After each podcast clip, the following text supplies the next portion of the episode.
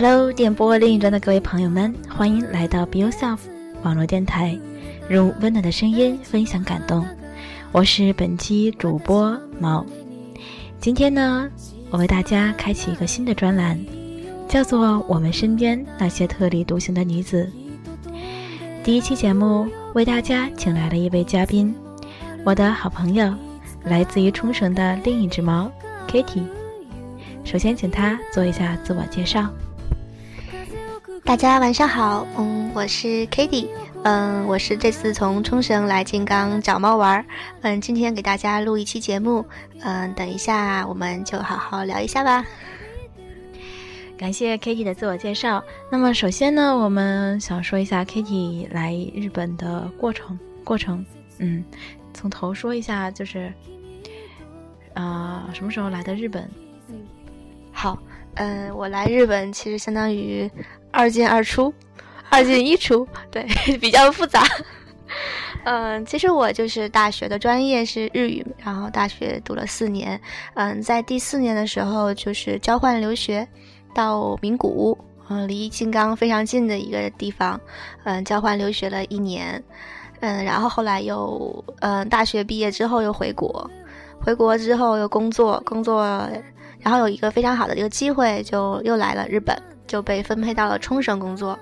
后来工作了两年，呃，现在又是一名留学生了。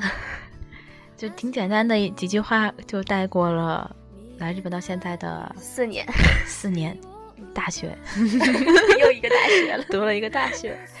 嗯，从头说一下，就是，开始到名古屋的时候是交换，交换生。对，交换生。交换生是什么样的一个概念？交换生其实就是说，比如说名古屋这个学校和我们大学是姊妹学校，然后那边派过来一个人，这边派过去一个人，然后就是来这边主要是学日语。啊，比如说上嗯前半年学一些日语基础，然后后半年就是跟那边的大学生一起上课，听一听课啊什么的。像比方这样的机会，在本原来的天津的大学里面的话，机会有很多吗？这样的？嗯，竞争非常非常的激烈。当时我就觉得，我既然学日语了嘛，就一定要来日本看一下。对对对。呃，就天天泡书馆、图书馆这样，就挺。竞争非常激烈的感觉，大概是多少人能有一个？嗯，它是嗯有公费有自费，然后公费名额还是比较难得的，然后自费，呃，基本上你能申请就能过来啊。那必然是公费了，嗯，公费多好，是吧？自费咱出不起，自费也太贵了。嗯嗯，那后来再回到日本的工作是什么工作呢？嗯，就是他就比较好。那当时有一个机会，也是朋友朋友介绍，说一个叫 JET 一个项目，就是分配到日本的一个政府机关当国际交流员，或者是另外一个职位呢，就是分到嗯教育委员会，然后在下面嗯从属的高中、初中或者小学，嗯。嗯，给他们教中文，然后我就比较不幸的 被分配到了那个一个高中来教中文。对，高中教中文，高中就开始学中文的学校多吗？嗯，其实是非常少的。然后我是比较不幸的，又不幸，不幸的事情好多。对，我就分他分配到冲绳，然后冲绳其实有很多学校，它比如说中文是作为一个选修科目，但是我们那个学校它就是一个必修课。嗯，它就是它分文科、理科，然后文科是一定要修中文的，一年级必须修中文，然后二年级就分中文班和英语班。啊，对，那那个中文课你教的时候是用日语教吗？对，就全用日语，不能啊，哦，我是和我和另外一个日本老师一起讲，嗯，所以说就尽量给大家提供一些说中文的机会。嗯，就是有时候解释不清楚的时候，拿日文解释一下。平常就给他们多拿中文跟他们绘画。嗯，做了多长时间呢？做了一年的时间。啊，就是一年的汉语教师。对，嗯，高中汉语教师。对，还开心吗？觉得？呃，非常开心。怎么讲？就是，嗯，以前一直是学生嘛，然后做了十几年。二十几年，没没没，没有没有没有，不是出生开始上学 把自己说太老了。一下就暴露 年龄了。哎呦，不行不行，大家这叫掐了，别播。然后那个，嗯，对，十几年的学生嘛，一下子就变成老师了。然后突然大家突然叫你，呃，我姓孙哈，叫你孙老师那一瞬间，感觉自己心都融化了，真的。孙老师，那孙老师，孙老师，孙小美老师啊，好吧，都可以。嗯，说到哪儿了？啊，就是当老师很就是很就是很幸福嘛，就是而且他就是孩子们可有活力了，就他们都天天上课。我明白明白，熊孩子可有活力了，不嫌累。就就有时候我们有时候就很累的时候，然后一进教室，他们就是坐到最后那排的女生的啊，孙老师特别特别的 ganky，就非常有活力的跟你打招呼，让感觉自己整个都不一样了。哎，那你跟我们说说。你觉得日本的高中生和中国高中生有什么不一样的吗？嗯，我是觉得啊，整个呃，也有也有可能是因为冲绳的学历，就是他们学习成绩在整个日本是倒数第一的。啊，就感觉孩子们其实不太爱学习。嗯，可能其他县可能会比较一些好的学校，但是冲绳呢，他们就是呃，比起学习更重注重的是那个不活。就他们的课余活动时间，他们可能觉得这个班级比起这个班级上课，然后不活做的更精彩，这个事情是更加重要的。嗯，都有什么不活？不活就就是主要分两大系嘛，就是一个是体育系，一个是文艺系啊。嗯，就像我看日剧里面的。对对对，像他比如说，呃，之前当时我还想，哎，要不我去参加他们一个羽毛球部，然后自己玩玩。你可真不能抱着玩玩的想法，特别累吗？就是他们不是说一星期，就他们一星期，比如说上五天课，然后然后星期六还要过来，就是星期一到星期五，其实你是不能打羽毛球的，就是你星期一到星期五天天练跑圈儿，就是练体能，然后只有星期六，然后才能借到那个体育馆的羽毛球的场地练习。啊，他们就体能就是特别特别注重，而且就像比如他们日本的那个。呃，野球那个棒球棒球队，应该是整个学校里就是最最受器重的一个不活队。然后他们就是真的每天训练非常辛苦，然后做仰卧起坐呀，然后做那俯卧撑，然后每天跑圈儿跑多少圈儿。我代表中国广大的家长同志问一句话：什么呀？他们不担心学习成绩吗？真的不管，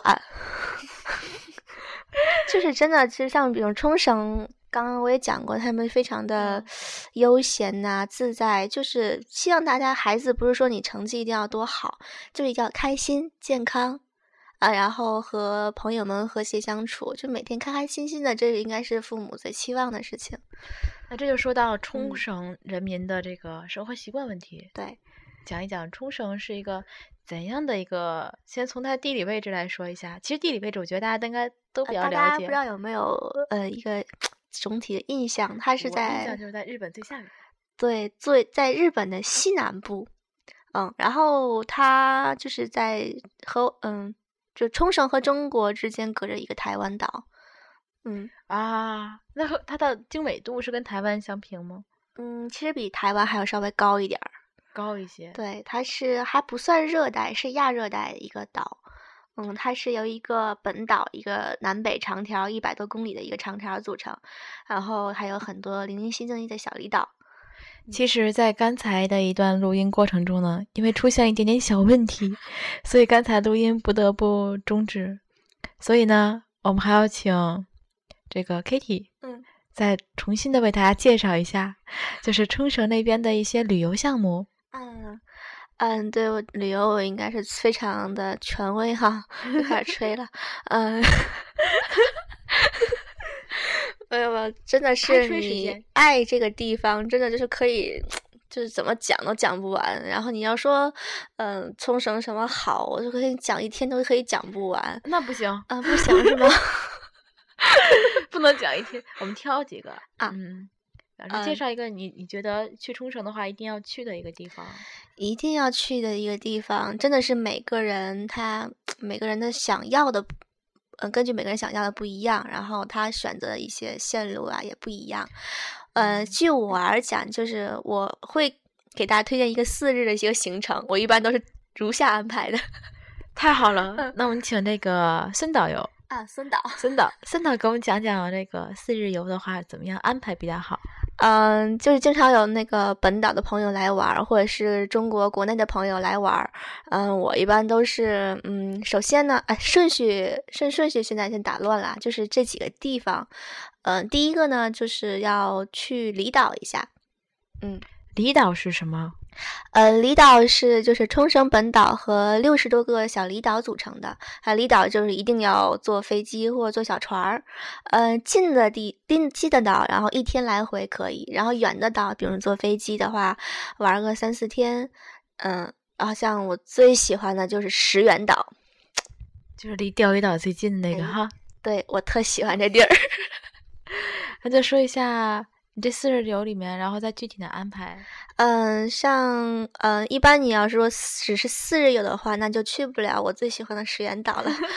那就嗯，就是去一个小离岛，就是一天一天往返的，比如说嗯，杜加夫岛啊，坐喜嗯，坐间卫岛啊，这些岛就是离冲绳本岛非常近，而且那边的沙滩特别特别的漂亮，它那个嗯海水就是宝石绿色。就是真的不是蓝色，它是绿色的。大家能想象像马尔代夫？嗯嗯，想象不出来，就海南岛。那还是马尔代夫吧，就海马尔代夫，就那种宝石绿，特别特别的治愈哈。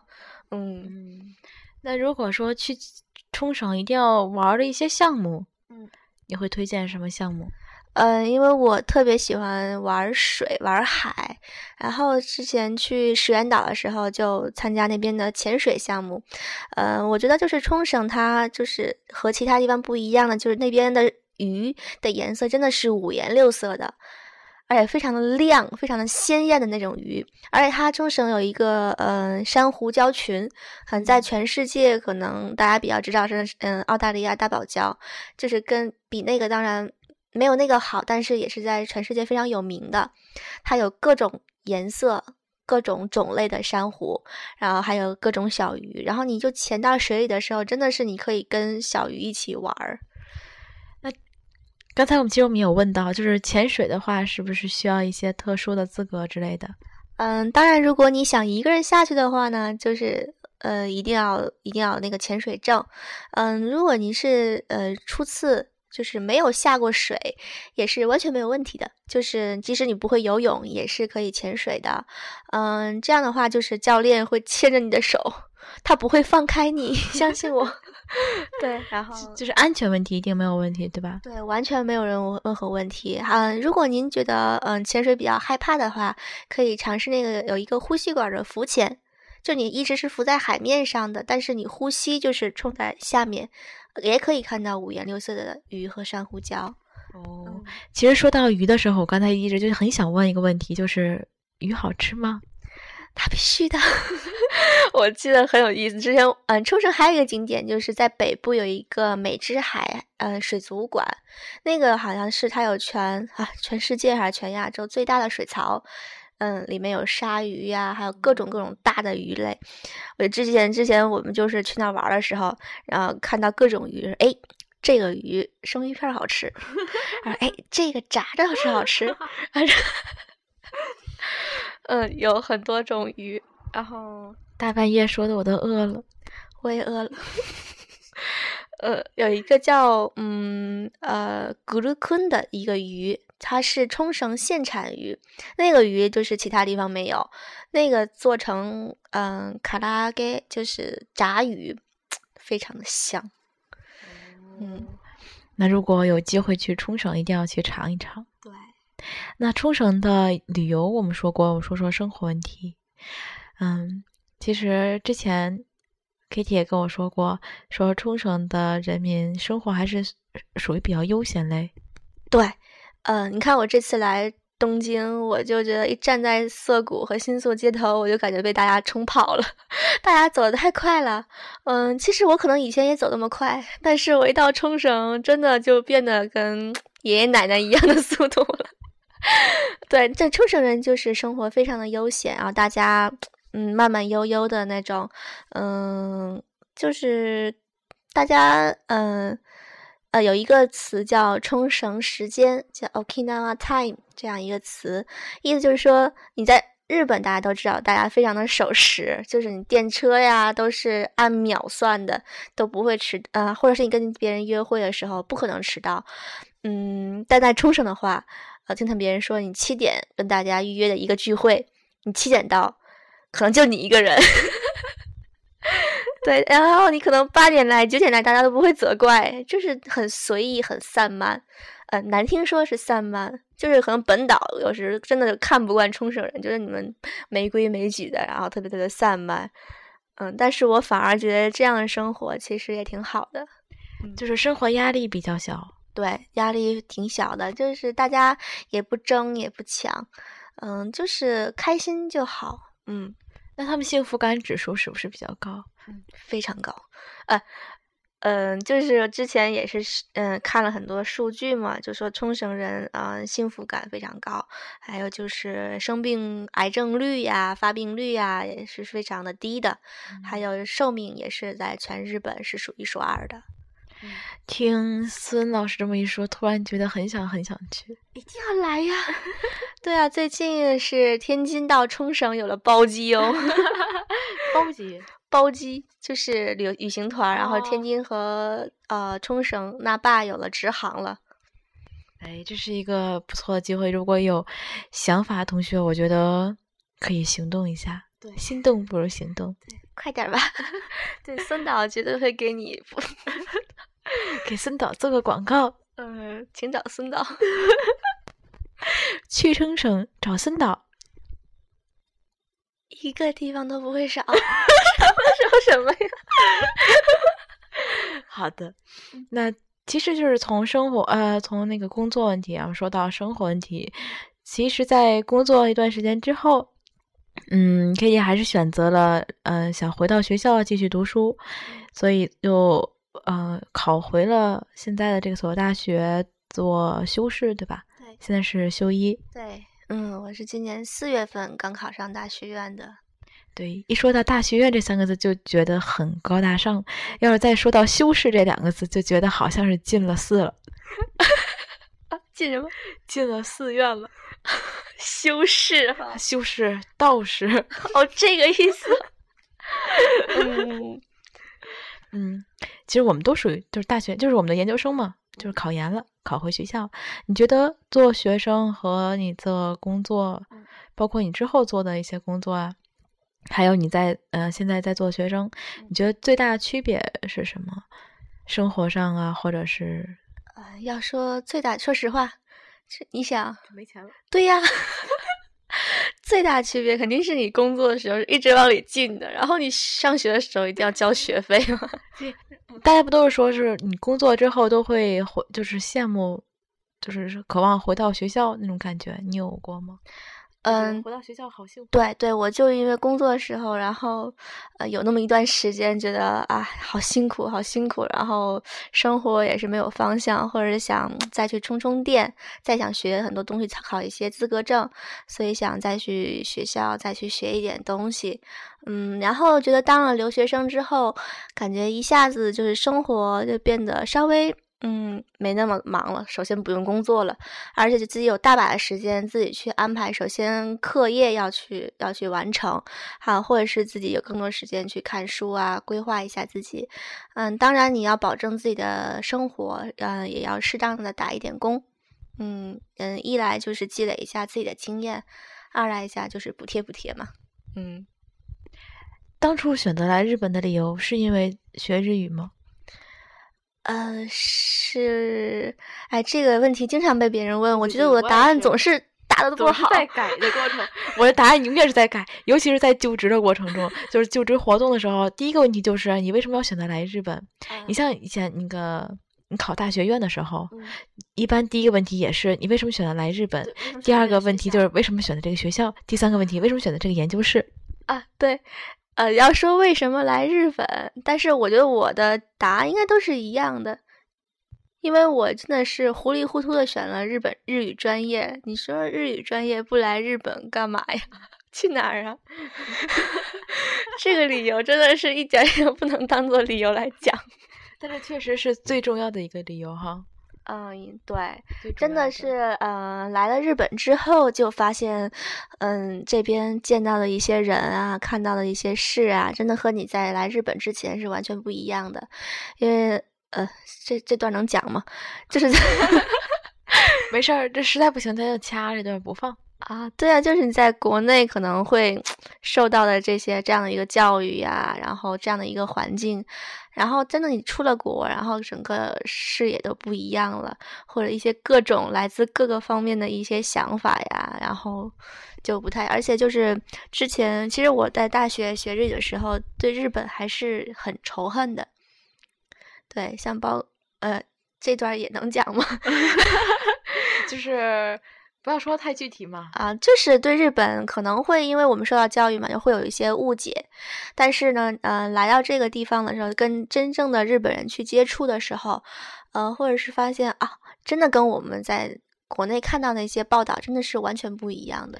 就是其实政治和生活，政治和叫什我们叫什么经济和政治是其实还是分开。哎，对不对？经济和政治还是连着的，但是政治和人民有的时候是分开的。哎，对，就是这句话。嗯，然后就慢慢的喜欢这个地方了吧，然后就觉得在这边能学到更多的东西，嗯，自己的想法也会有变化，而且也是一直都是一个人，嗯，就感觉自己什么都要自己去办，不会说在国内啊拜托这个拜托那个啊，这什么事都要自己做，嗯，感觉自己也变得独立一些了吧。其实我们都是属于大学毕业之后才过来的。我认识的一些朋友们，他们就比方说读研学校过来的，有很多是呃来日本考大学，就是高中毕业。尤其是我觉得高中刚毕业的孩子们，就是十七八岁，十八岁吧，嗯，十八岁是刚刚成年就出来了，觉得是真的是觉得挺不容易的。特不容易。你想一个我们十八岁的时候，就是刚刚考上大学，或者是你刚高中毕业。然后那个时候，其实你还是没有离开家的，还是在家里。对。可能你考上大学才是真正迈出离开家第一步，而天津本市出生的孩子们大多都是选择了留在本市读大学。嗯。基本上，嗯，我和 Kitty，嗯，应该是一一样的，就是从来没有，就我没有长时间的出过天津。对，除了旅游以外，没有出过天津，没有去外地上过大学。然后我们第一次出天津，就是跑国外，就是跑到了国外。对，就是有更多的这样十八岁的孩子们，其实跟我们是一样的。他们来到日本，然后进的语言学校，大部分都是自己过来一个人，然后呃需要自己打工。很多孩子都是拿着家里给的第一年的钱，就是第一年的学费，然后自己开始打工，开始。攒第二年的学费，对，就是有太多太多这样的学生。当然有两个，就从留学生的角度来讲，感觉有两个不同的路吧。一条路就是，嗯，一直就没有忘记过，就是一直要决定要考一个不错的大学。这这是好像作为这个中国传统教育里面的一个，一直被延续下来一个问题。我们需要考一个名牌的大学，国立大学也好啊，或者是早稻田这样的学校也好。还有一种就是要想赚钱，因为日本确实打工赚钱很多，赚了很多钱。有我认识一个朋友，真的是攒了有一百万。他是多长时间攒了一百万？就一年吧，可能是打工。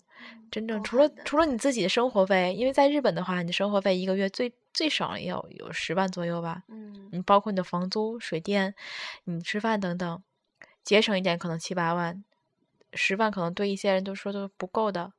尤其东京那边的房租就贵啊，房租就五六万。你想想，他要一个月打多少工才能攒一年的一百万寄回家？真的是每个留学生都有他自己的故事。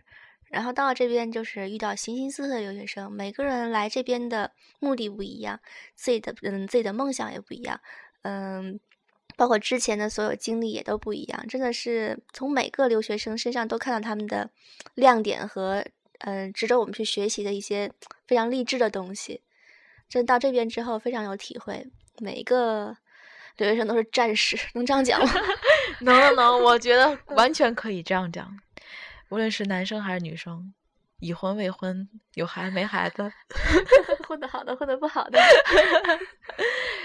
嗯，其实前一阵子有很多人都在问嘛，有很多，尤其是快到十月份、四月份的时候，嗯。都有很多人就说马上就要来日本了，然后问问需要带什么东西啊，嗯、问问这边的生活情况啊怎么样，尤其是经常会问到的一些就是。担心自己考不上想要去的学校，嗯。担心自己的日语水平不好，找不到打工的地方，然后或者是担心自己年龄越来越大，比方说有的人就是过来考研，然嗯后考研的话，一般的来讲，除非你是在国内自己申请，嗯你过来直接是读了一年研究生，就是预备生，然后读两年正式的院生。除此以外呢，大家都选择是走语言学校，可能两年语言加一年研研究生，再加两年的正式生，这就是读了一个小学呀、对呀、就有很多人就是就会就会担心，也会犹豫，有没有想过类似的想法？因为我们都是女生，肯定家里也有相似有有类似的一些要要求。毕竟跟我们同龄的人，现在在国内大部分的人都选择都已经结婚了，结婚或者是准备结婚，甚至已经是有了孩子的。就是面对这个问题，你有没有就是家里给过你压力啊，或者是你自己心心心塞？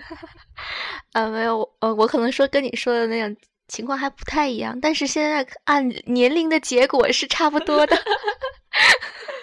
对，我就感觉我自己也是绕了一大圈，又回到学校那种感觉。嗯，其实我觉得，呃，每个人就是，如果你是，比如说你大学本科读的不是日语专业，真的你到日本什么都要从头开始。嗯，两年至少有两年要学习日语。嗯，然后或者是读研究生，从这边的预备生。嗯，其实我觉得每个人决定来日本的人都是非常有勇气的，他们肯定是自己有一份自己的梦想，或者自己有自己知道自己想干什么，而不是说真的现在回家就是结婚生子那样。所以我还是呃，虽然自己不是这样一类，但是像猫这样的，我就觉得非常的敬佩。不是，我解释一下，我们也是，下吗？我们也是未来想想那个嗯走上一条就是走上正规该走的路的。嗯，就是你不能这么说，这样万一让我妈听见了晚了，我今天晚上电话就就就就停不了了。啊，这段别让你妈听。这段掐妈，这段掐了别听啊。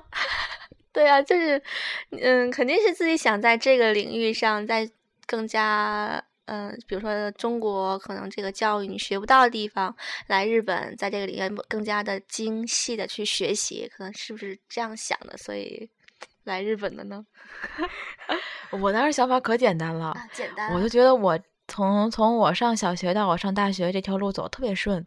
啊，我记得我中学啊，对我中学的时候有一次，就是我我中考考的不太好，然后导致我高中的时候有一次那个那叫什么来着，掉档的感觉，就是嗯呃，我那个档没有被调走，我报的那所学校比我它的录取线比我的分数高了零点五分，嗯所以我没有进上面一个学校，导致了我差一点就没有高中上。但是我当时挺心宽的，我爸爸挺着急的，但是我很心宽，我觉得怎么都会有个高中上。太幸福了，我觉得我那时没这觉悟。后来就觉得，到我大学毕业，然后找工作，到工作了之后，都会觉得，哎，这条路走的挺挺挺挺通畅的，啊，就是没有过什么大风大浪。就是尤其是在我，我也是做老师嘛，嗯我高中啊不不大学毕业之后是在一个教育机构做化学老师。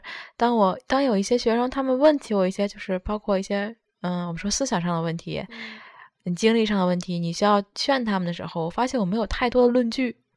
啊，我大部分东西都是，太顺了。对对，我大部分都是理论理论上的东西，我没有太实际的东西。就是我觉得我自己讲出来这东西吧，站不住脚啊，因为我觉得我没有这上面的，我没有受过这这样的挫折啊，没有经历过这些，所以我突然就想离开这个家，远远的去到一个你不可能有什么事情的时候，第一反应就是拿起电话给爸妈打电话，嗯。因为真的时候，我有一次意识到，就是我在我在我们单位有一次通宵，就是我们总监让我们通宵去唱歌，我当时很不想去，非常不想去，可我当时想出的理由是，嗯，我妈不让我去。然后我突然就觉得，你说你一个上班的人了，你还拿妈妈作为挡箭牌，这多少有点说不过去。嗯就这种第一反应啊，还是想跟家里有什么委屈，还是第一反应跟家里说。嗯但是真正当你出来了以后，你就会有一个想法，就是你就算给妈妈打电话，给爸爸打电话，你除了让家里人给你寄点钱过来以外，其他的问题是没有人能帮你解决的。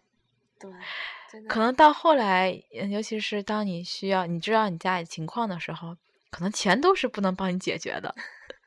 这个时候就必须要靠你，就是硬着头皮去求别人啊，去张口去找别人帮忙啊，还有你的呃交往能力啊等等的，包括你的独立问题啊。你现在让我回家跟我爸妈住在一起，一天三一日三餐都由我妈来做好放在桌子上让我吃，我已经不能习惯了，是吧？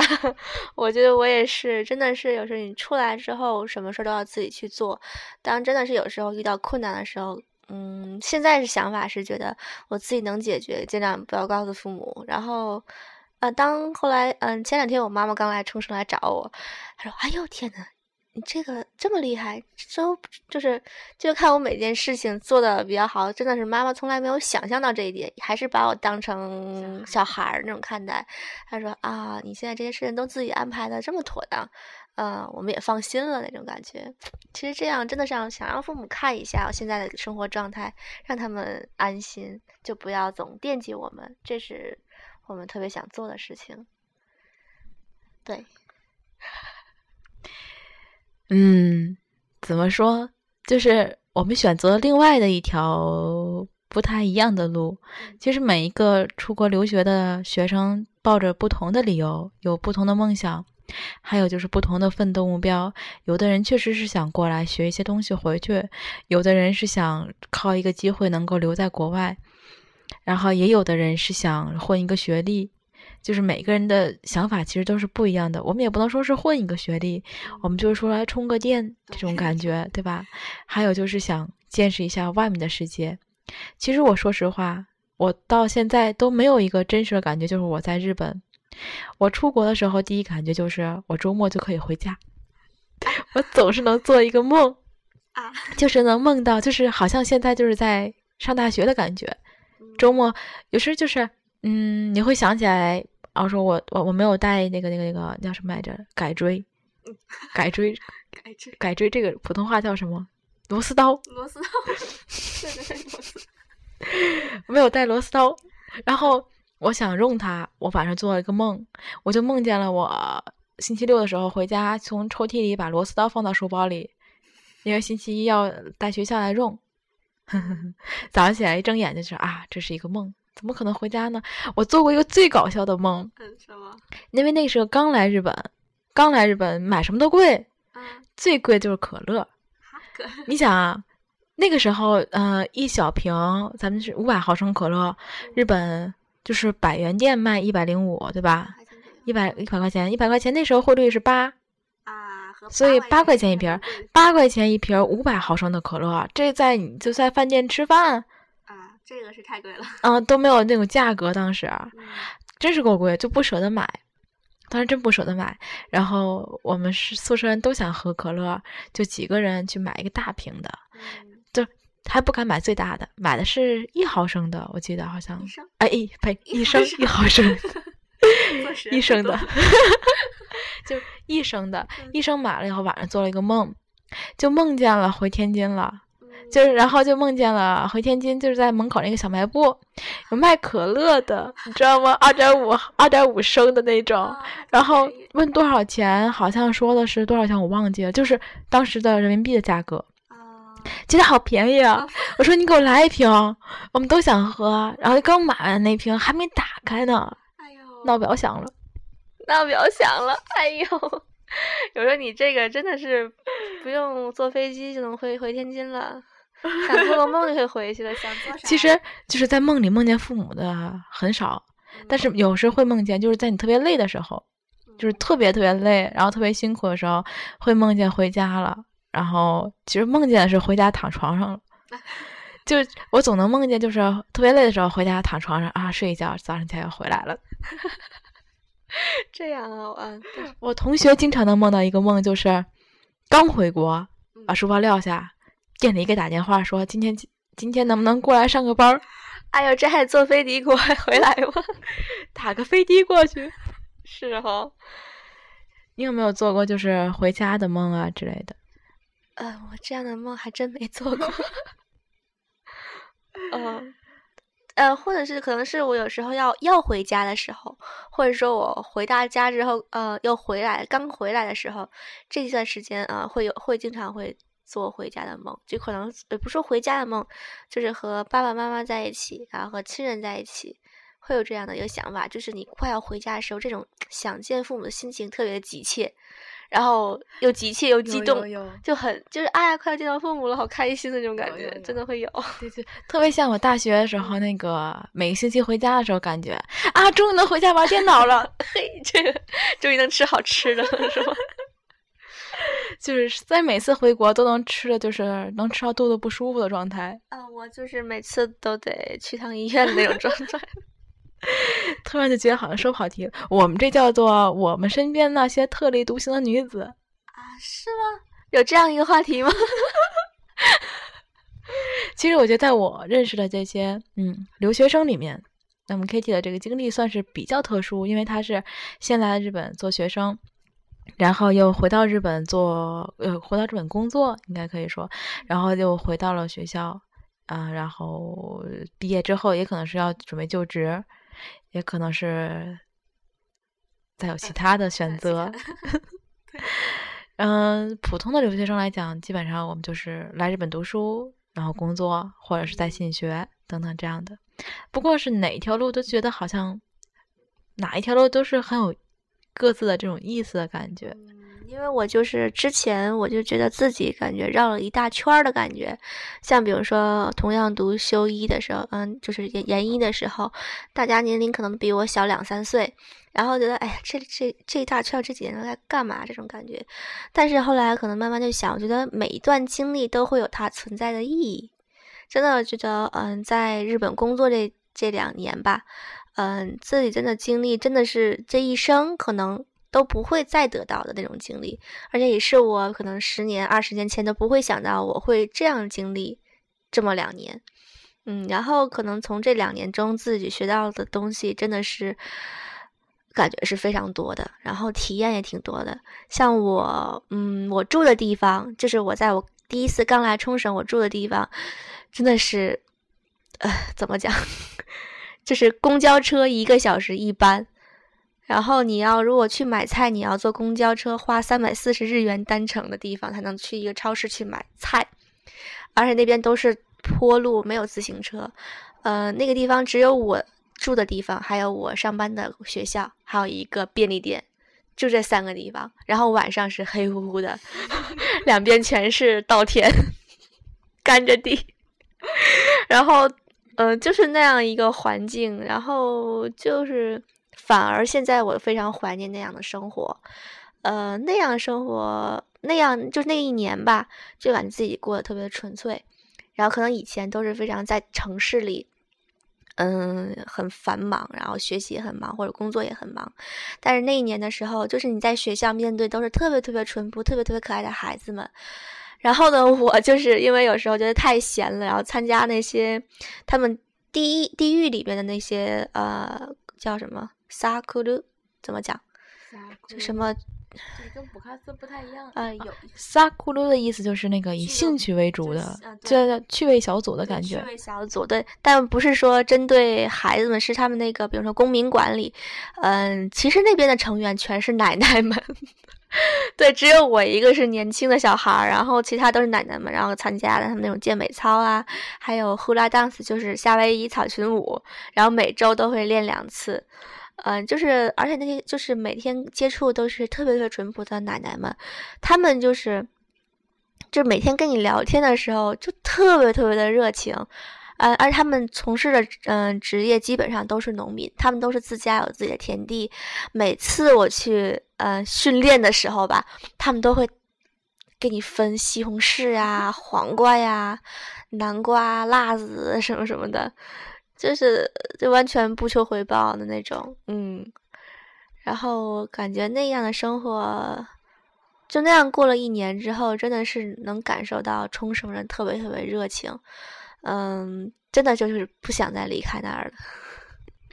其实我们都是来自于天津，天津本身就算也算是，呃，怎么说都是直辖市之一，也是相当繁华。虽然不像东京那样的一个快节奏，也不像北京和上海，但是它毕竟也是一个大都市。我也是先去的东京，在东京待了两年，那真的是体验到了东京人每天都像我们叫什么赶着去投胎一样的去上班的速度，还有那些就是那个前心，就是你的前心贴着别人后背的那种满员的电车，就经历了那样的两年之后，来到静冈就觉得哇。这简直就是天堂啊！你没有没有资格这样讲话。我觉得我从冲绳我乡下来的，到这边我觉得哇塞，眼花缭乱了。嗯，静冈真的是特别好的地方。我现在宣传一下，我觉得金刚真的是有山有水，然后水，呃，真的是不亚于冲绳哎。金刚有山有水，是因为今天我们开车去了富士五湖，就是富士山是周围的五大湖，也确实是觉得很漂亮。因为我也是第一次去，虽然在金刚待了就是第二年，但是我也是第一次去到富士五湖那边，确实很漂亮。对，也推荐大家，因为现在也开了天津到金刚的这个这个这个航班了，也可以直达。如果天津的朋友们有兴趣的话，来金刚找我呀，找我呀，找我呀。找我呀！找我呀！好贱的这两个人，好贱啊！啊，我们这是做广告吗？不是吧？不是，不是，不是。我们电台从来不做广告的。做广告，我早就做我们店的广告了。我，哎，金刚，我觉得金刚，嗯，真的这边的就是，就四周都是山，然后感觉视野特别特别好。嗯，尤其是那个今天去那个富士五湖，然后那个湖水呀，那个边上那点真的是。就我刚刚说的那个宝石绿，真的是宝，真的宝石绿。然后那个湖面就是那种特别特别的静谧的那种那种蓝色。嗯，对对对，我们这里面感谢一下今天一直陪伴的另一位司机朋友，辛苦了，辛苦了，辛苦了，辛苦了！来来冲绳，我一定嗯开车带你绕冲绳全岛转。真是谢谢，这也不方便提供姓名，我们就谢谢了，谢谢啊。谢谢了。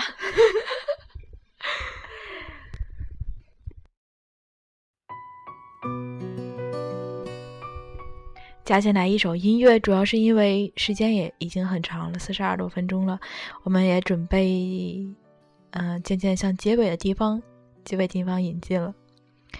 嗯，在快结尾的地方的时候，我们想说一些，就是关于给一些现在在准备留学。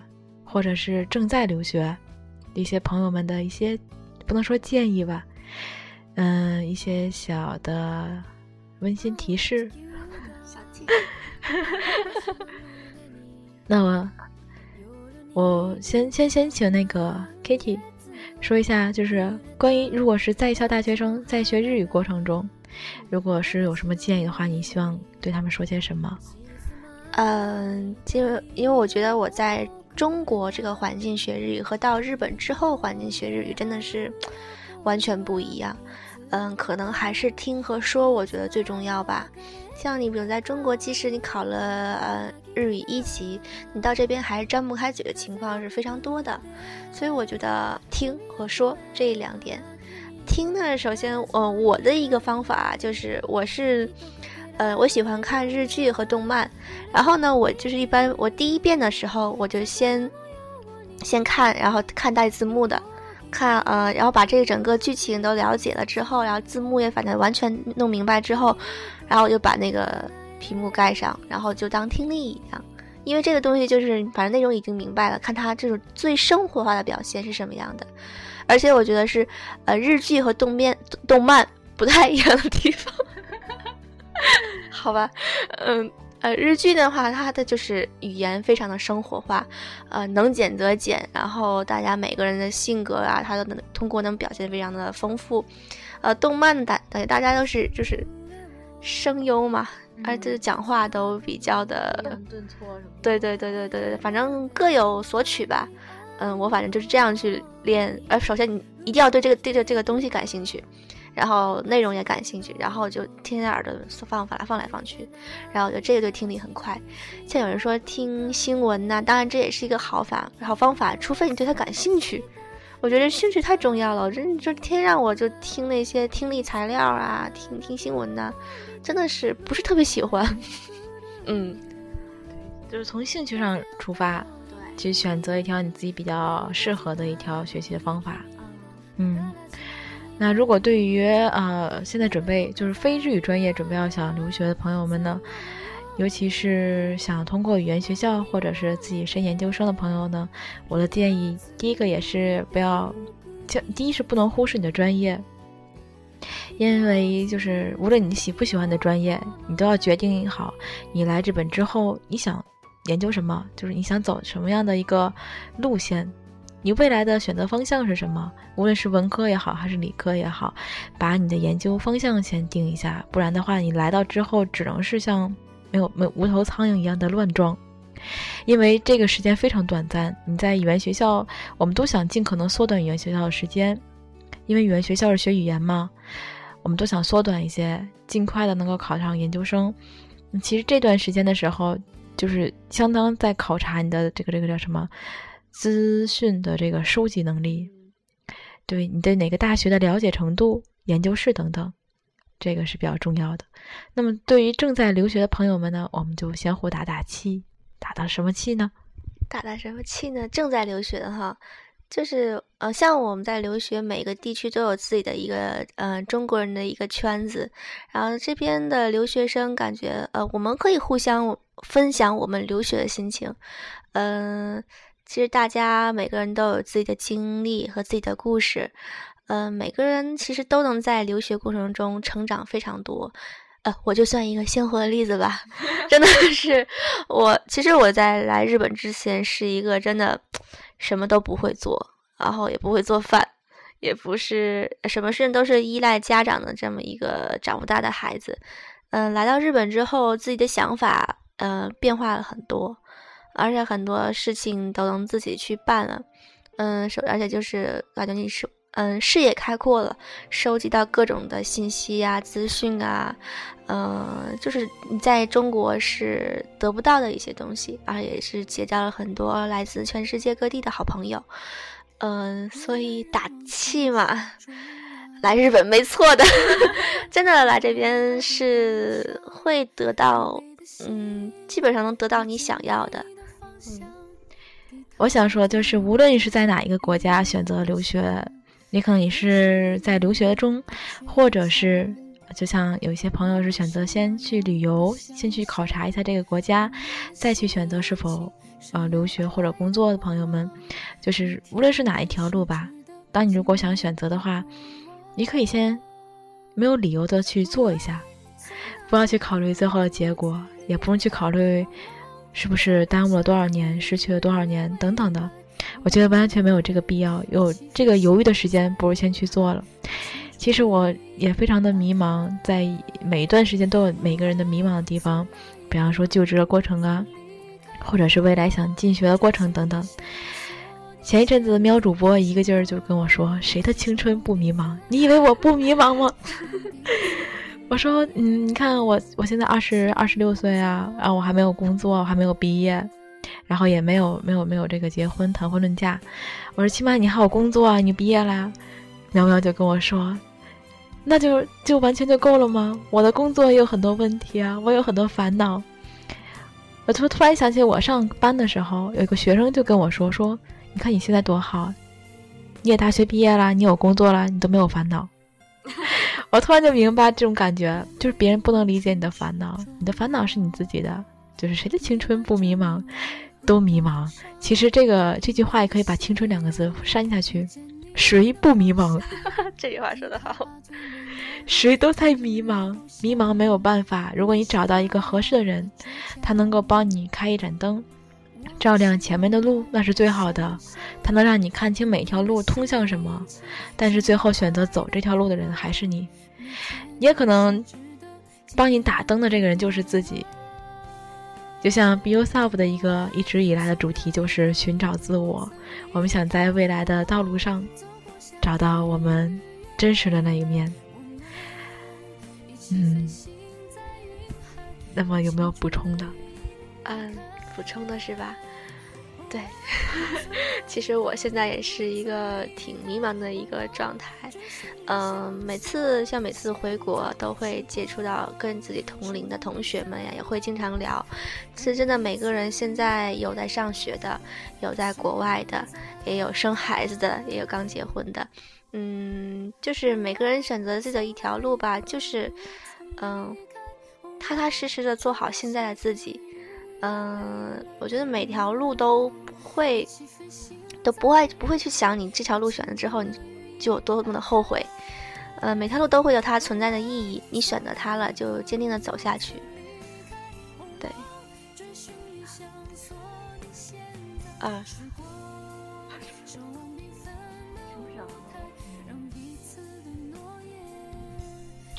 还有就是，还想说什么哦？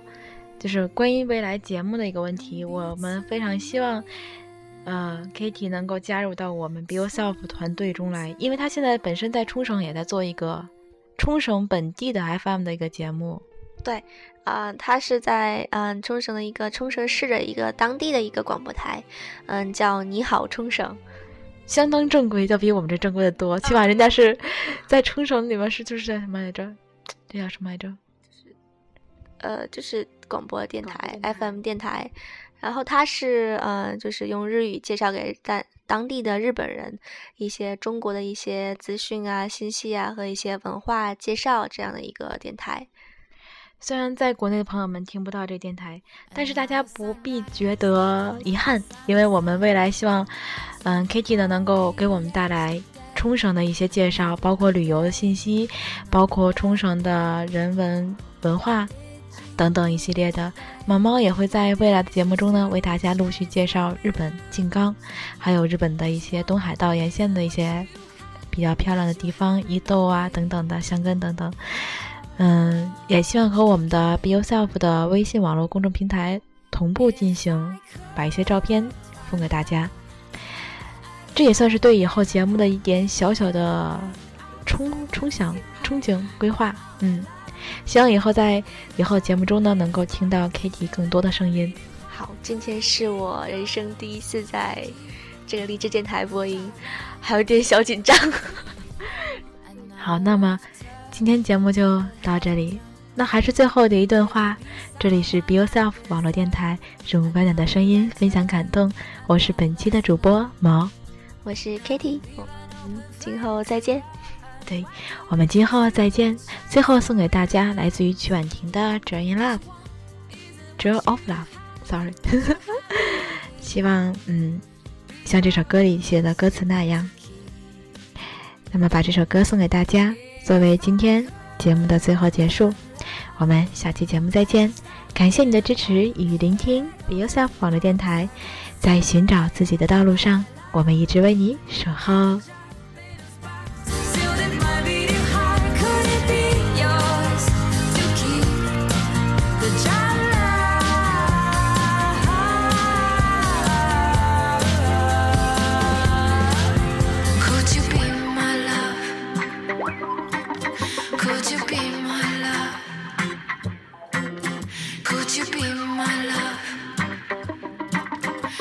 to be